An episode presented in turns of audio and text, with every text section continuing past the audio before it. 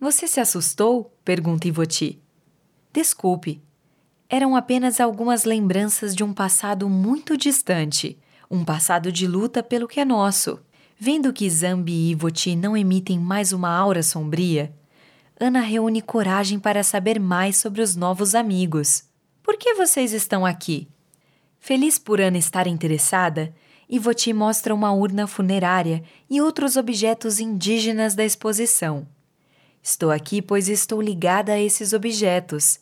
Essa urna foi usada em meu funeral.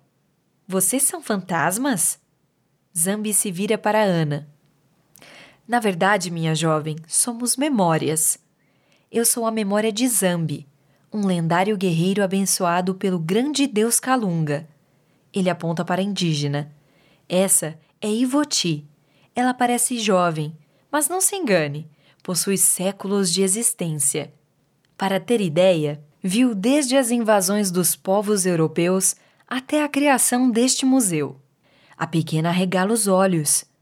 Uau! Vocês dois possuem histórias incríveis. Queria saber mais.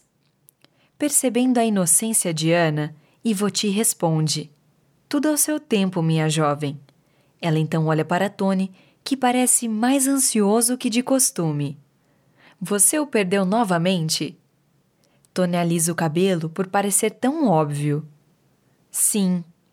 A indígena alisa o queixo. O gavião real gosta de mexer com você, lembra? Talvez tenha pegado para te provocar como da última vez. Pensativo, o jovem estala os dedos.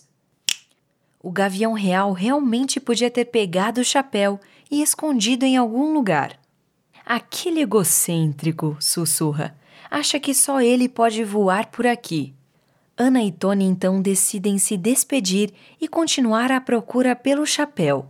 Existem muitas salas que precisam ser visitadas e não tardará muito para que o museu volte a abrir as portas.